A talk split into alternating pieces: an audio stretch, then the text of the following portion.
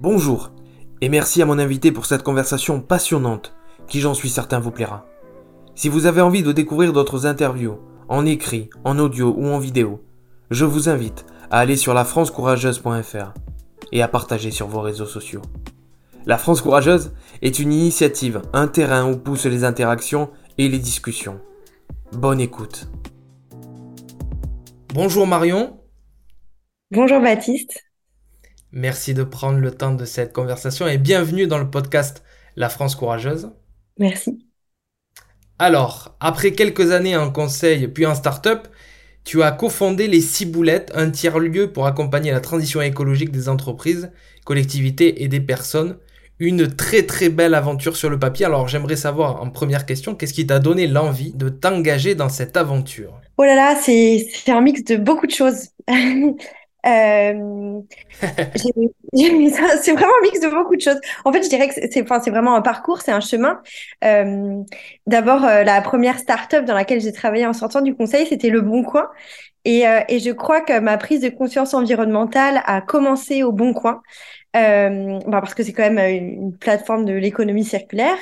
Euh, et puis, euh, au travers des échanges avec euh, des collègues, des amis, etc., bah, j'ai commencé à prendre conscience de l'enjeu environnemental. Donc, ça a commencé à me travailler. Et puis, après ma dernière expérience professionnelle salariée, j'avais vraiment envie de mettre mon temps, mon énergie au service d'un projet qui soit bon pour moi, bon pour les autres et la planète. Il se trouve que ma sœur, à ce moment-là, euh, aussi euh, quitter son emploi salarié. Et, euh, et donc, on a, on a eu plein d'idées, plein de projets, etc.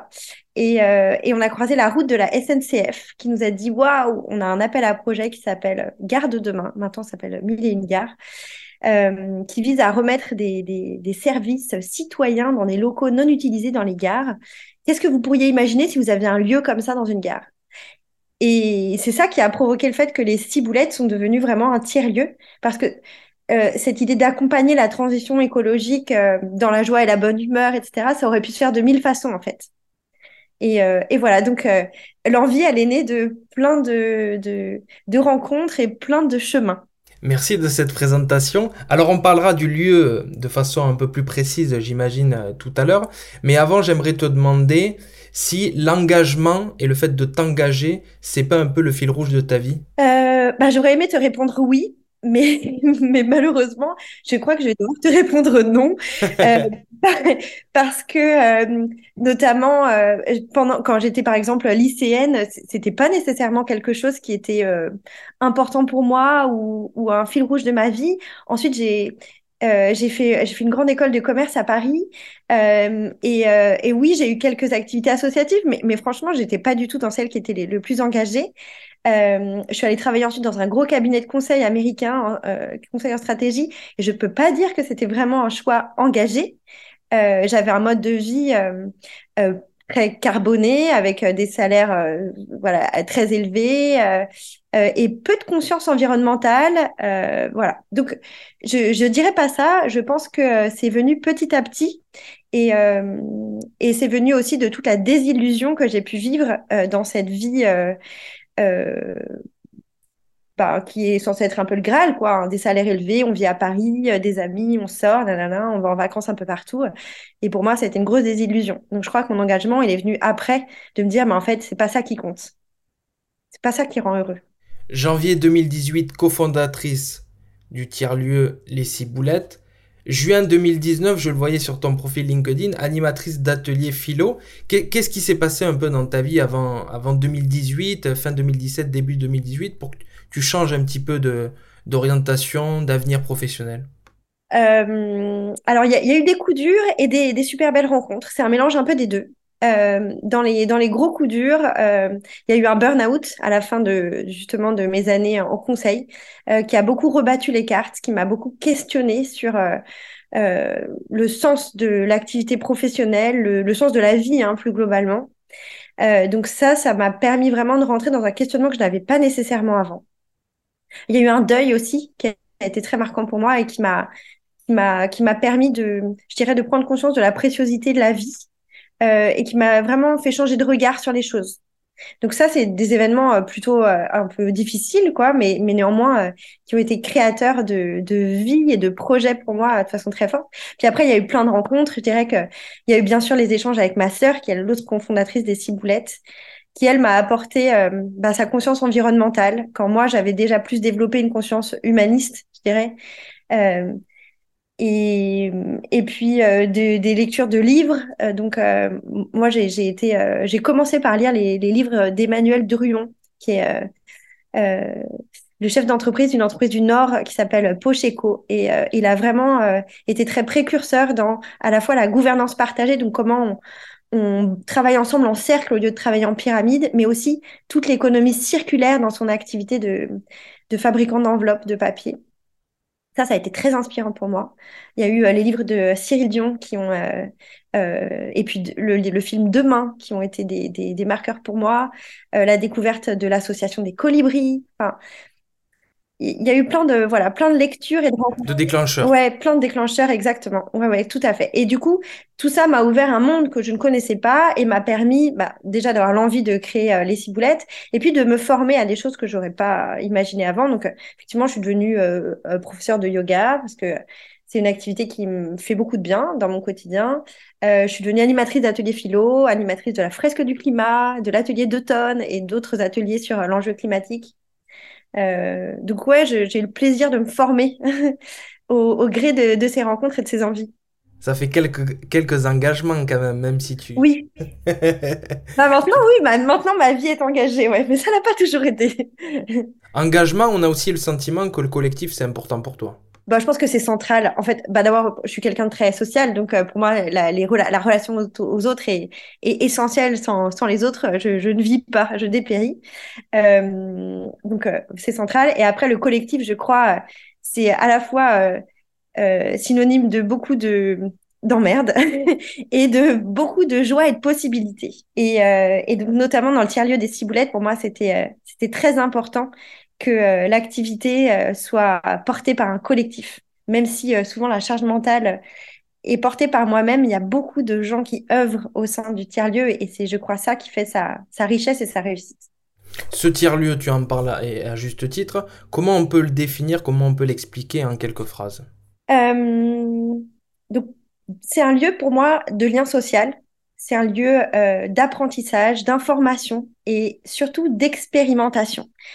Euh, donc, euh, je m'explique peut-être un, petit peu davantage, mais donc c'est un lieu dans lequel on reçoit à la fois du, grand public, des citoyens, des enfants, des familles, etc., mais aussi des entreprises et des collectivités. Alors, on a des activités un peu différentes avec euh, avec avec les, différents bénéficiaires, mais mais dans ce lieu, ouais, on vient se rencontrer, s'ouvrir l'esprit, prendre un pas de recul et, euh, et penser, j'espère penser le monde autrement et l'expérimenter concrètement. Donc typiquement, quand on parle écologie, ben au Ciboulette, euh, il y a beaucoup d'ateliers de cuisine végétarienne.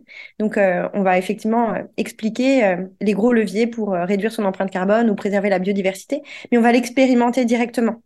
Donc on va l'expérimenter avec un atelier de cuisine végétarienne ou de pâtisserie végétale. On va l'expérimenter avec un atelier de permaculture ou de ou un repair café où on va réparer ces objets du quotidien plutôt que de les jeter. Et je crois que c'est ça qui donne l'information euh, au cerveau que c'est possible euh, de faire autrement et que c'est désirable de faire autrement. C'est-à-dire que on passe un bon moment en engageant sa vie dans une voie euh, plus vertueuse. Un lieu d'expérimentation, d'innovation, c'est quelque chose d'important pour toi? Très important. Très important ouais, d'expérimenter, de, de, mettre les mains à la pâte pour, pour pas seulement rester dans l'intellectuel et d'innovation, bah, bien sûr, puisqu'en fait, euh, il y, y, a un gros enjeu pour nous tous. Là, c'est vraiment un changement de paradigme. C'est quelle société on réinvente euh, pour permettre l'habitabilité de la planète. C'est aussi une façon de se questionner et de trouver des solutions concrètes et précises pour euh, lier à, à, certains enjeux. Complètement. Alors, je ne dirais pas qu'au Ciboulette, on va tout, trouver toutes les solutions, etc. Mais en tout cas, au niveau individuel. En tout cas, au niveau individuel et des entreprises, donc euh, c'est le niveau voilà et des collectivités, c'est les niveaux avec lesquels on, discute quoi. Hein. On n'est pas on n'est pas à des niveaux d'aller conseiller des ministres, etc. Mais à ces niveaux-là, effectivement, on trouve des solutions, bien sûr, concrètes, applicables dès demain et, euh, et désirables. J'insiste vraiment sur le désirable. ces gens aient envie. C'est ça le moteur. C'est ça qui fonctionne. Action de solidarité aussi, j'aimerais qu'on en parle quelques instants. En octobre 2020, en plein confinement, vous avez décidé de vous associer aux collectes de boîtes de Noël solidaires. Est-ce que tu peux nous parler un, peu de, cette démarche? Alors oui, alors pour, moi, euh, il n'y a pas d'écologie possible sans, euh, sans solidarité. Euh, ce sont les deux branches d'un même arbre en fait. Hein. C'est c'est la prise en compte du fait qu'on vit dans un écosystème et que détruire une partie de cet écosystème, c'est détruire la, enfin c'est détruire ce dans quoi on vit, c'est se détruire soi-même. Donc donc évidemment, on agit pour la cause environnementale, mais ce serait fou de ne pas agir pour la solidarité. Donc donc dès le départ, on avait cette idée en tête, euh, et donc ça s'est euh, effectivement ça s'est illustré par euh, par exemple le fait de, de proposer des collectes de boîtes solidaires qui sont ensuite distribuées aux bénéficiaires du Secours populaire. on fait aussi régulièrement des collectes pour Féminité sans abri. on a fait des collectes pour les étudiants aussi pendant le Covid des universités des ciboulettes. Euh, et puis, euh, moi, ce que, je propose toujours quand on fait des ateliers de, cuisine ou de pâtisserie euh, végétale, qui sont du coup précédés d'une sensibilisation à, son empreinte carbone, bah, je propose toujours qu'en fait, ce qui est réalisé soit donné à des associations du coin. Et, là, effectivement, le, partenaire avec lequel on, on aime bien œuvrer, c'est le CCAF, le collectif chrétien d'action fraternelle de Shell. Voilà. Donc, voilà, tant qu'on tant qu'on peut faire ça on le fait avec joie, ça donne une dimension supplémentaire à tout ce qu'on fait. Avant de parler de celles et ceux qui aident et qui contribuent à faire avancer les ciboulettes, j'aimerais te demander s'il y a des, pour les prochains mois, pour les prochaines années, de nouvelles ambitions, de nouvelles actions que, tu aimerais, que vous aimeriez porter? Oui, euh, bien sûr. Il y, a une, activité que j'ai développée depuis euh, un an à peu près, euh, qui est déjà l'activité de bilan de compétences pour toutes les personnes qui se posent des questions dans leur quotidien pro et perso et qui ont besoin ben, d'un moment vraiment pour eux pour faire le point sur euh, leur driver, leur motivation, leurs valeurs et leurs capacités et, et leur, leur voie possible. Donc, je me suis formée aussi à, à, à, ça et je le, je le fais avec plaisir. Donc ça, c'est quelque chose que j'ai très envie de développer. J'ai très envie de développer euh, le coaching de, de start-up, de jeunes entreprises pour vraiment imprimer chez eux cette culture de la sobriété heureuse. Et, euh, dans toute la partie euh, team building, c'est vrai qu'on fait beaucoup de choses en dehors des ciboulettes parce qu'il y a beaucoup d'entreprises qui nous demandent de, de venir chez elles euh, c'est vraiment super, mais j'aime bien que les entreprises viennent. Donc, j'ai très envie de développer cette partie-là, de faire venir davantage d'entreprises parce que je trouve qu'il se passe quelque chose quand les gens viennent aux ciboulettes. C'est vraiment, euh, vraiment propice à un moment de pause et euh, de, bah, d'innovation, d'expérimentation, comme on disait.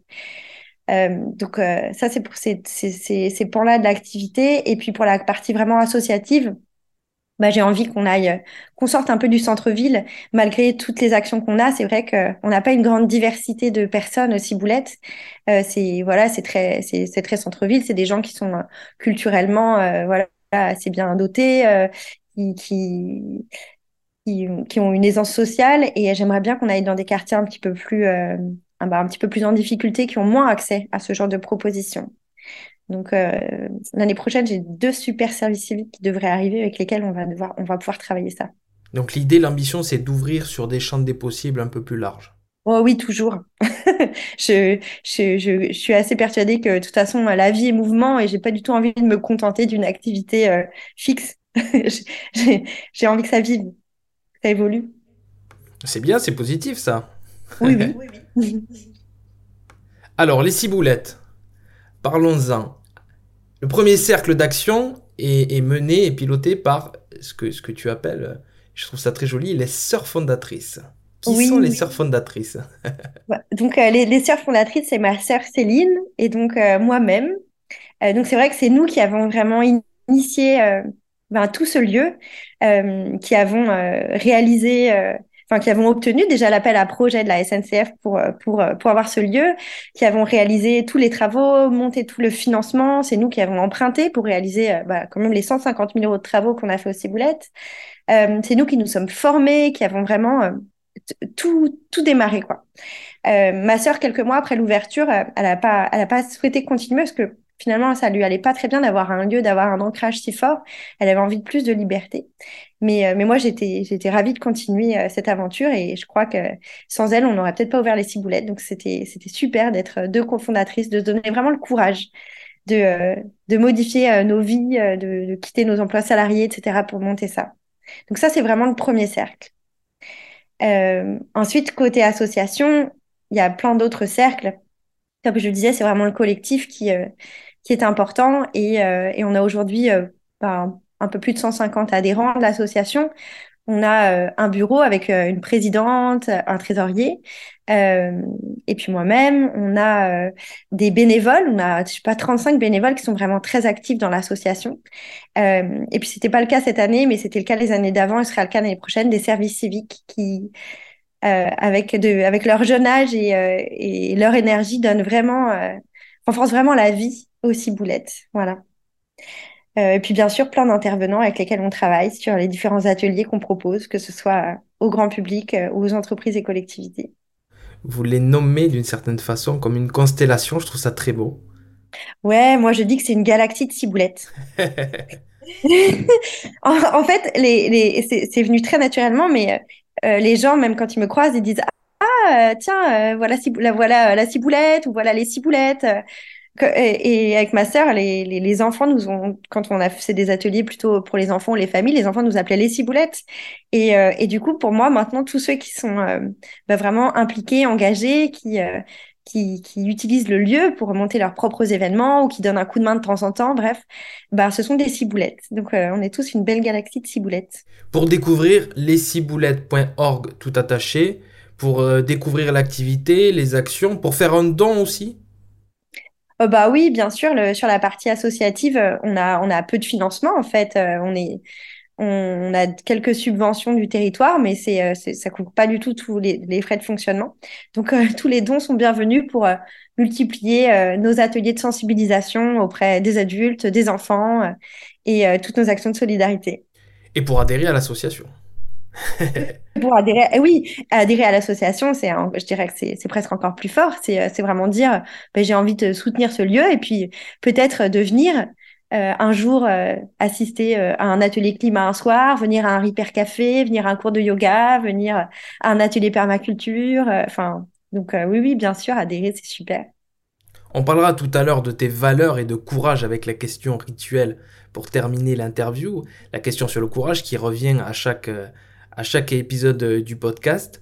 Mais avant, j'aimerais te demander, pour, pour faire connaître un projet, pour en parler, il faut utiliser des outils de communication. Quels sont les vôtres? Euh, alors c'est vraiment pas mon fort. Donc je, je, je, je me force pas mal pour, euh, pour communiquer. mais je dirais que le premier outil qu'on a utilisé, c'est c'est notre site internet. sur lequel bah, très vite on a posé les pierres de qui on était, quelles étaient nos valeurs, nos engagements, ce qu'on avait envie de faire. Ensuite, euh, on est clairement allé à la rencontre du territoire, parce qu'à la base, Chal n'était pas mon territoire. Donc, euh, j'ai déménagé euh, à côté des Ciboulettes, etc. Mais au départ, ça l'était pas. J'étais vraiment parisienne. Donc, on est allé à la mairie, à la rencontre des, parents d'élèves. et puis, avec notre partenaire enfin qu'on aime vraiment beaucoup, qui est la Guinche, la microbrasserie euh, de Shell. On a organisé une soirée citoyenne très vite pour euh, comprendre les besoins et les attentes autour des ciboulettes. Donc ça, ça a été des leviers de, de rencontre, de communication vraiment. Ensuite, on a créé une page Facebook, un compte Instagram. Et, et moi-même, je communique et un compte LinkedIn pour les ciboulettes. Et puis moi-même, je communique de temps en temps sur mon, mon propre compte LinkedIn sur sans doute mon parcours, ce que j'ai découvert et euh, ce qui me paraît aujourd'hui des évidences. Voilà.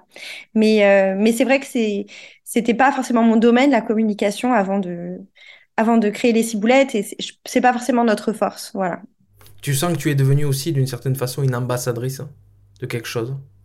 Oui, je, complètement. En tout cas, je, je, je, je, mesure la responsabilité que je peux avoir à témoigner qu'on peut sortir d'une vie toute tracée avec un, travail qui est euh, euh, reconnu, euh, bien payé, une bonne situation, comme disent un peu les parents, quoi. Bah, je pense que c'est important de témoigner que une bonne situation, bah, c'est pas forcément en fait l'idéal pour tout le monde en tout cas, et que et qu'on peut en sortir, que c'est possible, sans que sa vie soit complètement ruinée, chamboulée, etc. Euh, sans que sa vie devienne triste, euh, au contraire.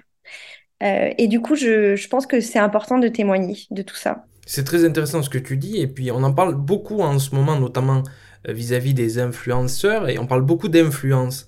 Et c'est vrai qu'on a, on a aussi tendance à mettre un peu plusieurs personnes dans le, dans le même sac, si je puis dire, alors qu'il peut y avoir, il y a une bonne influence pour faire en sorte que des comportements changent, que des sensibilités s'accroissent s'accroîtent, s'accroissent, pardon, je sais pas comment on dit, mais euh, grandissent, on va dire ça comme ça. Mais euh, quel regard tu portes sur, sur ces gens qui, sur ces personnes qui tendent à faire euh, diffuser des messages inspirants et positifs pour l'environnement notamment? Bah, je suis la première fan de toutes ces personnes-là. Il y a beaucoup de personnes que moi je suis moi-même comme ça sur sur sur les réseaux. Il y a beaucoup d'initiatives très inspirantes. donc c'est vrai qu'il y, a des personnes qui ont déjà une une, une activité euh, d'information très grande. Donc, je pense à Juliette Nouel, je pense à Bon Pote. Euh, il y a des personnes qui, euh, partagent aussi leur parcours de bifurcation. J'ai un de mes amis, effectivement, qui, quand, je l'ai rencontré, travaillait dans la grande distribution. Et puis là, il travaille au campus de la transition. C'est François Gicot, qui est aussi, je trouve, très inspirant dans son parcours. Il y a, y a des gens qui, euh, qui travaillaient avec moi au, au, Bon Coin. Je pense à, Anastasia et son, son binôme Benoît qui, euh, qui se sont lancés, euh, qui ont été des, des, piliers de la fresque du climat de son association, qui se sont lancés dans des travaux de recherche et qui sont vraiment en itinérance maintenant en Europe pour aller rencontrer des modèles qui fonctionnent et qui le partagent via leur projet Cosmogonia. Enfin, il y a, y a plein de gens très inspirants comme ça et ça, c'est génial parce que il cultive ben, le, la capacité de créativité de nos cerveaux et puis nous donne envie. Donc, euh, j'adore. Et ça permet de faire avancer certains combats. Ouais, je crois que ça montre que c'est possible. Ça ouvre des voies, c'est des pionniers. Et donc, euh, et donc euh, effectivement, moi, j'aime, j'aime cette dynamique de, de, de pionnier. Voilà. J'espère être un petit pionnier à ma façon. Et d'ailleurs, c'est, c'est, c'est assez drôle parce qu'on, c'est assez drôle parce qu'on a tendance à, à opposer souvent les lanceurs d'alerte et les lanceurs de solutions, mais c'est aussi compatible d'une certaine façon. Je sais pas quel regard tu portes sur ça. Ben, en fait, je pense qu'on est, bien content qu'il y ait des gens qui aient le courage d'être des lanceurs d'alerte. Euh, alors après, euh, c'est pas forcément, ils n'ont pas forcément les solutions à tout, mais en tout cas, euh, déjà le fait de, dénoncer des situations qui peuvent pas continuer à, exister, je pense que, que tout le monde est bien content que ça existe. Euh, après, je pense que euh, on a chacun nos domaines d'action qui nous sont propres. Euh, il y a des gens qui vont être qui vont avoir envie vraiment d'œuvrer dans pour de la pour lancer des alertes, être dans la désobéissance civile, etc. Et c'est là, leur action et leur énergie va être bonne là-dedans. Il y a des gens qui vont être plutôt très habiles pour faire bouger les choses de l'intérieur, par exemple au sein des entreprises ou des institutions de l'État. Il y a des gens qui vont avoir envie d'ouvrir des nouvelles voies et qui vont euh, créer des tiers-lieux euh, qui vont être vraiment des, des modes d'expérimentation de vie euh, complètement nouvelles. il y a des gens qui vont plutôt travailler la recherche ou les apports scientifiques. des gens comme moi qui vont être plutôt à l'aise sur bah, la, la, la, la, relation aux autres et du coup les ateliers de sensibilisation qui vont être orientés personnes. Et je, crois qu'il y a de la place pour tout le monde et, tout. Et, chacun peut se retrouver dans des parcours en, fonction de ses sensibilités, de ses compétences. Engagement, sensibilisation, action, on en parlait, et j'aimerais qu'on s'arrête quelques instants, parce que ça m'intéresse d'avoir ton regard sur, euh, et, je sais que vous le faites, hein, sur les plans d'action notamment qui sont déployés auprès euh, des entreprises, et je sais que vous réalisez un bilan carbone. En quoi tu considères que c'est important, juste nécessaire?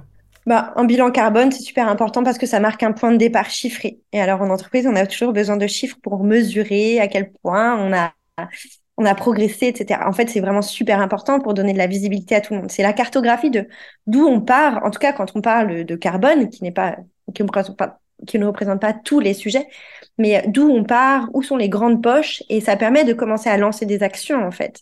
C'est ça qui est super, c'est que ce point de départ chiffré, cette cartographie de de où pèse l'empreinte le, carbone de l'entreprise, ben, va pouvoir permettre de, euh, de, lancer des actions euh, rapidement et puis rapidement de réduire son, son impact sur euh, les, les, émissions de, de CO2 ou autres gaz à effet de serre. Donc, en ça, je trouve ça super.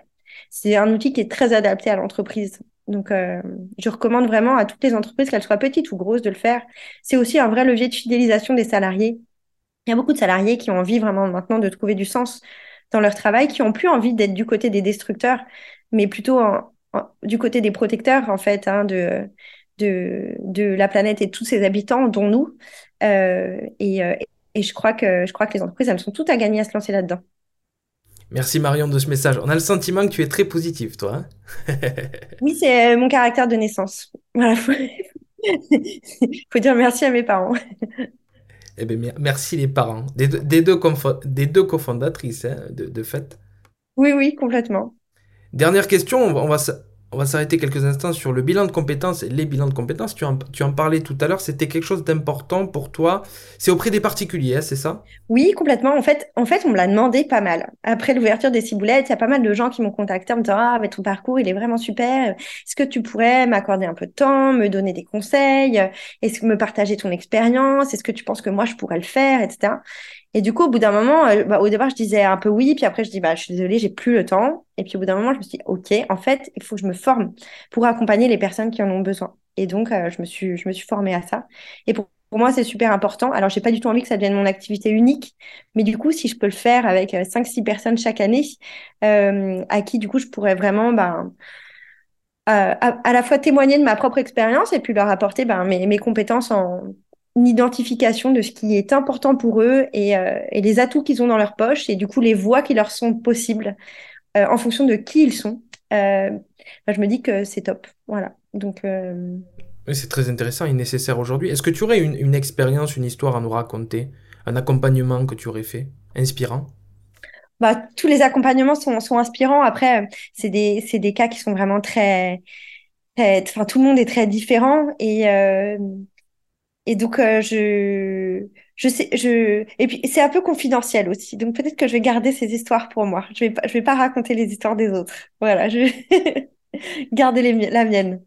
Est-ce que, est que tu aurais par contre un avis à nous partager sur justement euh, les conversions, les reconversions, les bilans de compétences? En France, tu trouves qu'il y a des lacunes, il y a du retard sur ce sujet-là? Il y a beaucoup de dispositifs qui existent quand même. Hein. Euh, euh, Pôle emploi, notamment, propose beaucoup d'ateliers dans ce sens. Euh, il, y a, quand même beaucoup de, coachs, je trouve, en France, etc. Donc, je ne suis pas sûre qu'on soit, on ait vraiment des lacunes sur, sur ce sujet. Je pense qu'en revanche, il y a pas mal de lacunes sur la façon dont on le fait. et il y a beaucoup de, de, coaching, etc., qui sont pour moi faits un peu à l'ancienne méthode, quoi. Donc, qui te disent euh, enfin qu'il faut surtout euh, pas forcément euh, trop bouger, pas forcément trop changer de choses, qu'il faut une stabilité, c'est ça c'est vraiment très important, etc. Moi, je suis, je suis, un peu plus détendue sur tous ces sujets. je, je, crois, je crois beaucoup en la capacité d'adaptation et, et à la créativité. donc, je, je voilà, je, je, suis un peu plus, sans doute un peu plus ouverte. Et je pense aussi que conseiller, par exemple, à des gens aujourd'hui d'aller travailler euh, dans certains secteurs qui sont euh, hyper euh, émetteurs de CO2 sans les sensibilités sur ce sujet, ça me paraît fou. En fait, ça doit faire complètement partie de l'équation. Là où je vais mettre mon temps, mon énergie au quotidien, c'est quand même. Enfin, c'est pas possible de pas se poser cette question en 2023. De, bah, en fait, est-ce que ce que je vais faire, ça, ça sert la vie ou ça sert pas la vie? Ça rejoint cette notion et cette envie de quête de sens qu'il y a de plus en plus, notamment auprès des jeunes générations. Donc, bah bien sûr, aller travailler pour fabriquer son, son propre cercueil, c'est pas très, c'est pas très engageant, en fait.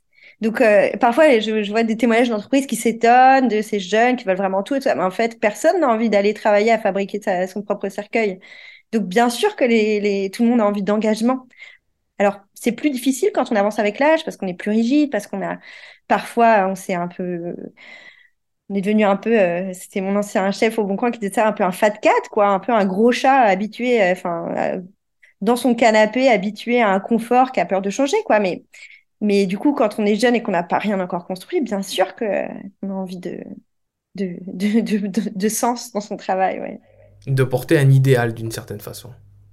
Alors moi, je suis très idéaliste, donc j'aurais tendance à dire, bah oui, tout le monde porte un idéal. Bon, en fait, pas, pas forcément tout le monde, c'est vraiment moi qui suis comme ça. mais, euh, mais, mais oui, je, je, enfin, nécessairement, de toute façon, il y a un moment, le cerveau, il se pose des questions. Qu'est-ce que je fais là? Pourquoi je le fais? Combien d'heures par jour? Ça sert à quoi? Euh, Et quand on n'a pas de réponse, euh, c'est, c'est l'angoisse qui monte.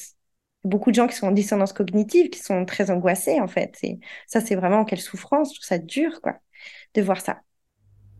Mais tu sais, que, tu sais que idéaliste, c'est quand même une qualité. Enfin, moi, je le perçois comme ça. Il y a beaucoup de gens qui disent Oh, mais toi, tu es un idéaliste, comme si c'était négatif. Mais je pense que c'est super positif. Hein. Moi, je suis ravie d'être idéaliste. Ça, c'est sûr. Est-ce que tu es une rêveuse aussi, d'une certaine façon? Je suis une rêveuse, mais pas trop longtemps. Donc, euh, euh, mes rêves, il faut qu'ils se réalisent. Je pense pas être la personne qui a l'esprit pratique le plus développé, mais en revanche, je mets les choses, je, fais les choses. C'est-à-dire que je, rêve, j'imagine ce que j'ai envie de faire, et ensuite, il faut que je le fasse. Sinon, c'est vraiment beaucoup trop frustrant pour moi. Donc, j'ai la chance d'avoir un bon équilibre entre vraiment aimer penser, concevoir, rêver et aimer faire et, euh, et être en relation avec les autres pour faire. Ouais, j'ai cette chance-là. Avant de passer à la dernière question rituelle sur le courage, j'aimerais te demander si, avec un certain recul, tu te voyais être là où tu es aujourd'hui. Ouh là là, pas du tout. J'ai eu cette discussion. Euh, mercredi soir où j'animais justement un atelier d'automne aux Ciboulettes. Euh, et je leur disais, euh, parce qu'ils avaient du mal à prendre des décisions pour l'avenir, etc. C'est un jeu qui permet de prendre des décisions pour l'avenir. Et, euh, et, je leur disais, mais moi, il y a dix ans, je, on m'aurait dit, par exemple, que je prendrais plus l'avion, que je serais complètement végétarienne, que euh, j'aurais diminué mes revenus par quatre ou cinq. Je l'aurais pas cru. Et, et, sans doute que j'aurais pas signé pour ça. Euh, donc voilà ma réponse. Ouais, je j'aurais pas forcément cru, mais aujourd'hui, mais quel pied, vraiment. Enfin, parfois je le dis, je dis mais enfin je suis tellement chanceuse d'être là où je suis, de vivre la vie que je vis. Enfin, j'aurais pas pu rêver mieux pour moi-même quoi.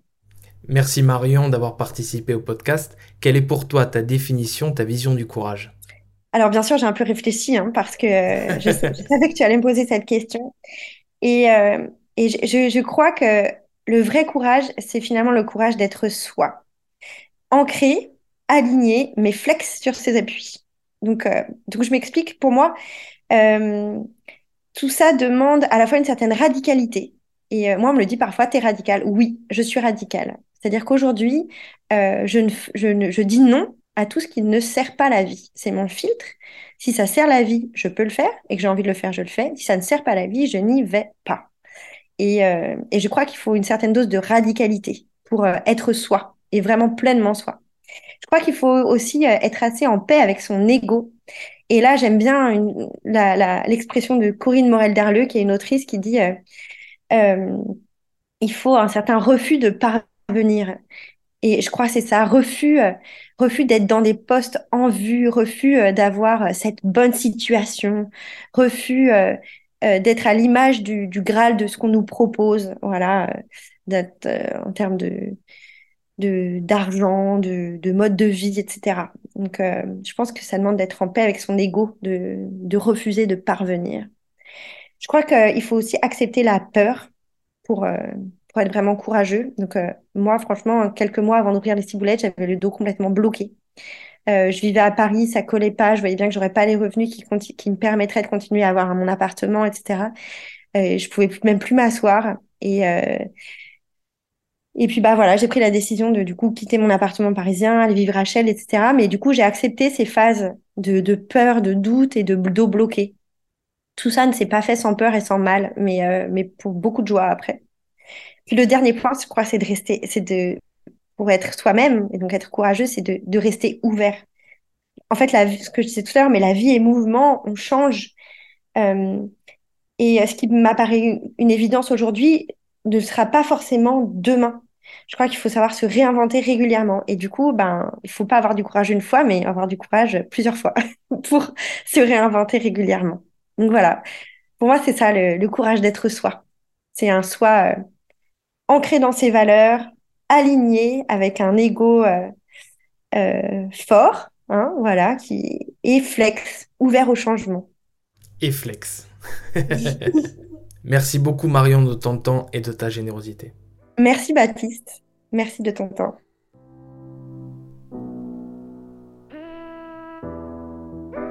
Si vous avez envie de découvrir d'autres interviews, en écrit, en audio ou en vidéo, je vous invite à aller sur lafrancecourageuse.fr et à partager sur vos réseaux sociaux.